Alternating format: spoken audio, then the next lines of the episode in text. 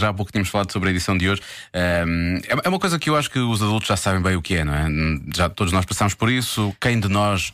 qu- Quantos de nós não foram já caçar isto? Caçar. Caçar gambuzinhos, não é? Agora os pequenos têm alguma dificuldade em perceber o que é que é esta coisa de ir caçar gambuzinhos. natural. E explicaram isso ao Marcos Fernandes. Eu é que sei. O mundo visto pelas crianças. O que é que é um gambuzinho?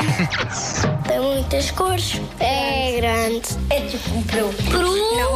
E ele veio para casa. É giro. É um tipo um... Uma girafa. Tem riscas pretas e tem os olhos verdes. É uma buzina. É. Nós carregamos e depois a pinta. Mas faz um barulho enorme.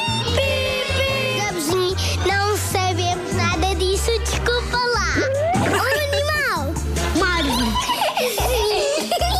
É um animal com um bico. Onde é que eles vivem? onde é os papagaios na selva? onde é os monkeys? Já viram algum gambuzino? Algum... Na televisão já. Na televisão. Num sítio que tinha muita relva. Já ouvi falar. É uma espécie de ganso? Eu acho que é uma espécie de pato. É um coelho que salta. Mas afinal, o que é que são gamozinhos? Oh. No Alentejo íamos apanhar gamozinhos. Disseram que, que íamos apanhar ao escuro, mas em vez de serem gamozinhos dentro de um faco, eram pedras. Ah. É. Então foram mesmo à caça de gambuzinhos, precisamente. Eu um dia de provar arroz de gambuzinho, porque se é preciso com um ganso Sim, ou com um pato, deve com um ser pato. ótimo, deve ser maravilhoso. Um bico.